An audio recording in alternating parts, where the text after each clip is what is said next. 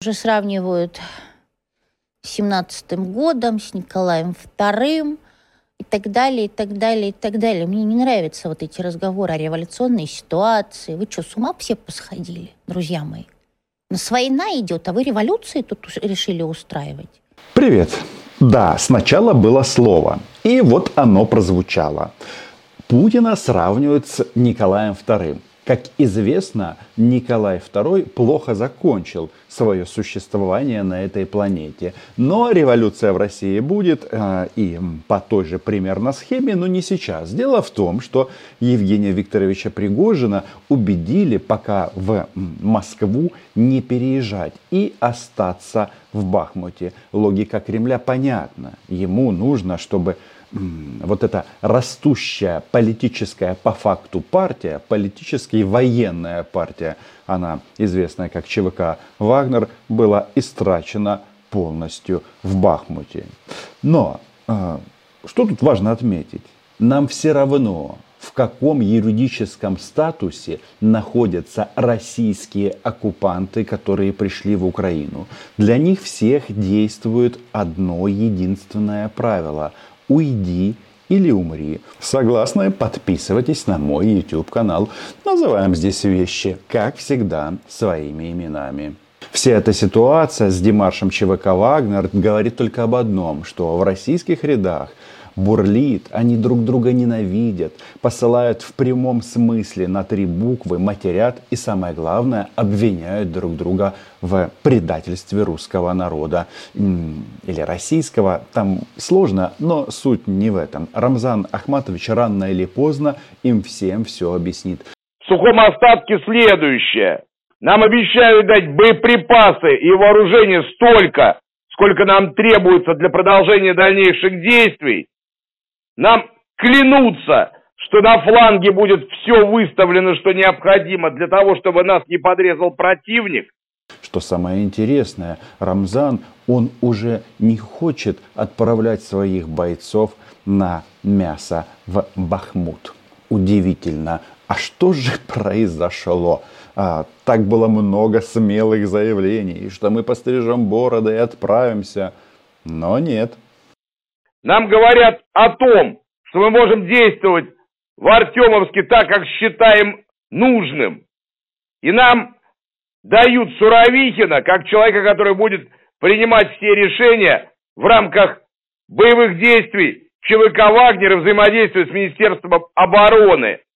Суровикин когда-то был назначен командующим э, военным вторжением в Украину. Оля Скобеева м, ссала кипятком, извините, писала кипятком и говорила, что это настоящий генерал Армагеддон. И м, товарищ Армагеддоныч, что он сделал? Он м, вывел войска из Херсона. Правильно поступил. С Бахмутом, конечно, они едва ли так поступят э, по собственной воле. Нет, их придется там всех уничтожить. Это тоже понятно. Но тут важно другое. Смотрите, нам публично говорят о том, что Министерством обороны и Генеральным штабом как а, управляли мудаки, так и продолжают это делать. А Владимир Путин как сидел в бункере, так и продолжает там сидеть. А это единственный человек со звездой генерала армии, который умеет воевать. Больше с этой звездой ни одного человека разумного нет. Этот раз Шойгу и Герасимова Пригожин не обматерил. Но по большому-то счету сказано все то же самое, что э, российское военное руководство с высочайшими э, воинскими званиями является а. непрофессионалами и не умеющими воевать. Мне кажется, эту дискуссию между высшими чинами российского государства нужно поддерживать, кто кому там э, доктор и так далее. Но факт остается фактом, что слова о том, что а, Россия, десятки тысяч, внимание, десятки тысяч российских молодых и не очень мужчин было убито по, по причине того, что Шойгу и Герасимов мудаки, никто не отзывал. Сегодня, когда представитель президента говорит, что мы знаем, кто отдавал команду, он просто так никогда ни одного слова не скажет. То есть мы прекрасно понимаем, что команда пришла с территории Соединенных Штатов Америки от политического руководства этой страны. Пока продолжается на болотах дискуссия, кто на российском военном Олимпе или военно-политическом Олимпе мудак, тут поступила новая информация. Ну, естественно, от генерал-лейтенанта. Судя по всему, у них там все-таки хунта. Так вот, нападение на Украину готовилось еще с 2009 года. Есть свидетельство военного преступника Гурулева.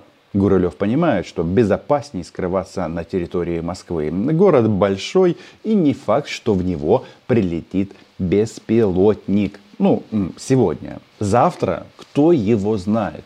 Но вот здесь возникает а, такая интересная дилемма. То есть, с одной стороны, десятки тысяч российских мужчин отправили в Украину на смерть, а м, оставшимся, выжившим, раз, рассказывают, что вообще-то приказ атаковать Москву отдали в Вашингтоне. Слушайте, тогда при чем здесь эта вся шантропа, которая сидит в Киеве, там, ну или прячется где-нибудь в Голландии сейчас или еще где-то? То, что эта вся сволочь должна быть априори уничтожена, уже, наверное, не вызывает никаких сомнений. Просто физически уничтожена. Этого не надо бояться, об этом надо говорить. Смотри предыдущее видео. Там а, российские пропагандисты делятся впечатлениями от гениальной политики Владимира Путина и говорят о том, что им в Москве, в офисе Russia Today и, соответственно, в Останкино очень и очень стало страшно. Но давайте-ка разберемся. Значит, а, атаковать Москву дал приказ, ну кто, дядя Сэм. Может быть, это был Байден, может, это был Остин, может быть, какие-то темные силы сидят в Пентагоне и все думают, как разрушить Российскую да, Федерацию. Но если по тебе кто-то бьет из Вашингтона, то чего ты хвост поджимаешь-то? Ну, логика есть или это Россия? Логики нет. Ну вот, если логически размышлять, на вас напали из США, а вы, а вы дали заднюю.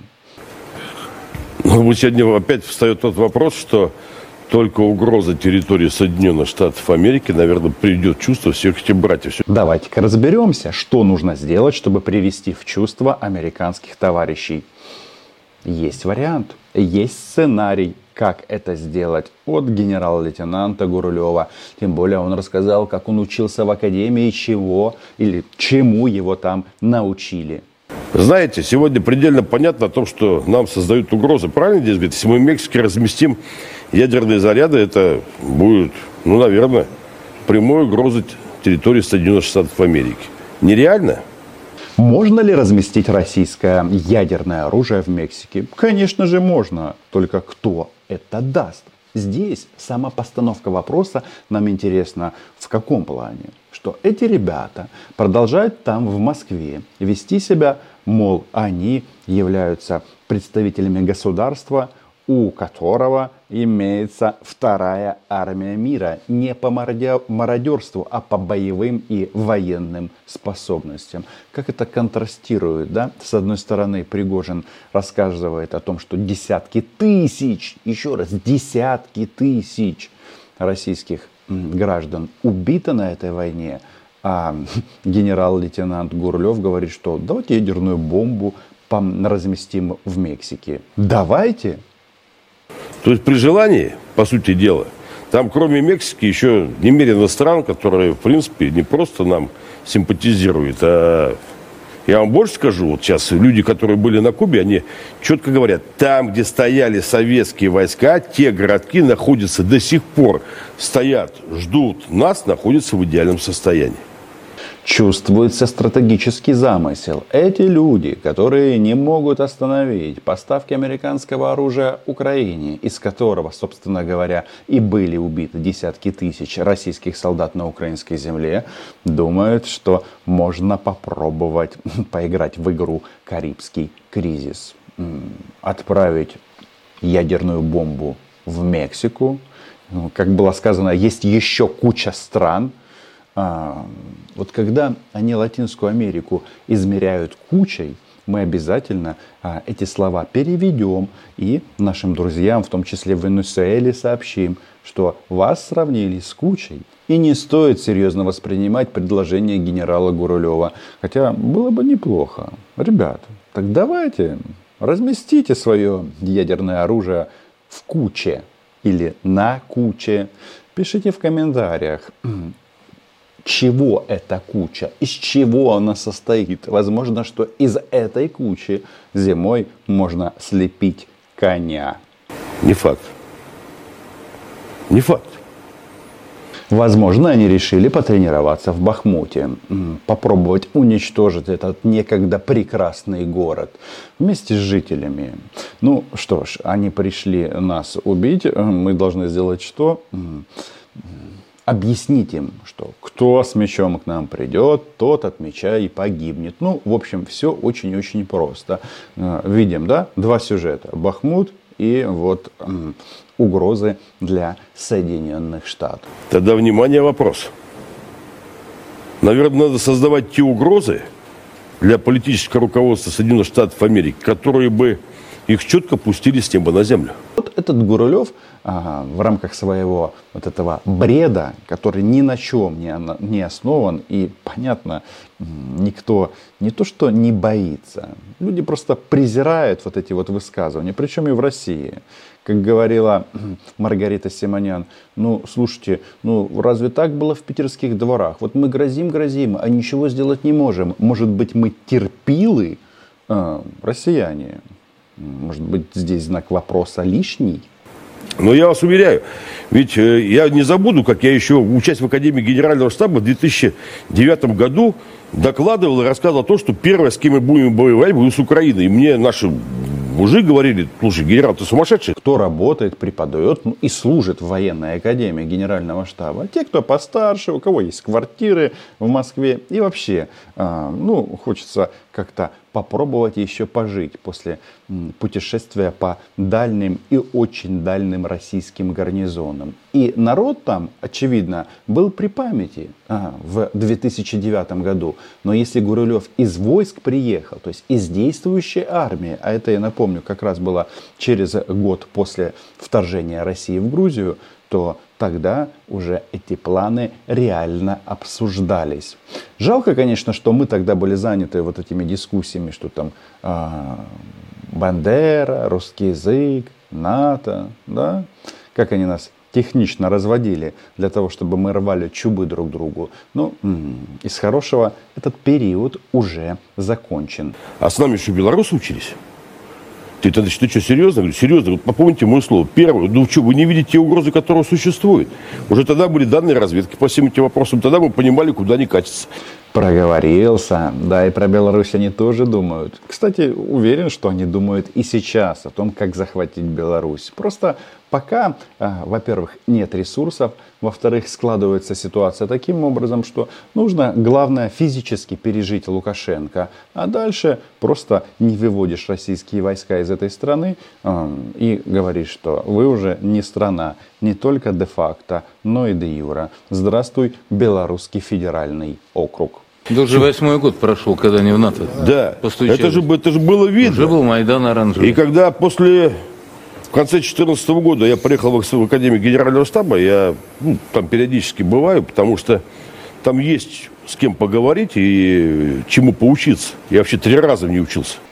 А что произошло в 2014 году?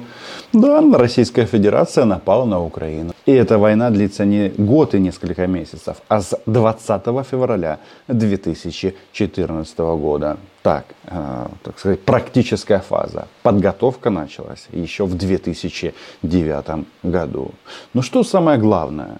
что да, благодаря нашим сухопутным войскам и не только сухопутным, а всем силам обороны, мы всем продемонстрировали, что Украина была, есть и будет. Будет еще очень тяжело. Мы еще неоднократно услышим вопли Пригожина на тему, что ему чего-то там не додают. Но а, сразу хочу всех а, предупредить и успокоить, А наши военные, они, конечно, э, мониторят и публичное пространство, но решение военного плана и применение сил и средств, оно не базируется на том, что сказал Пригожин.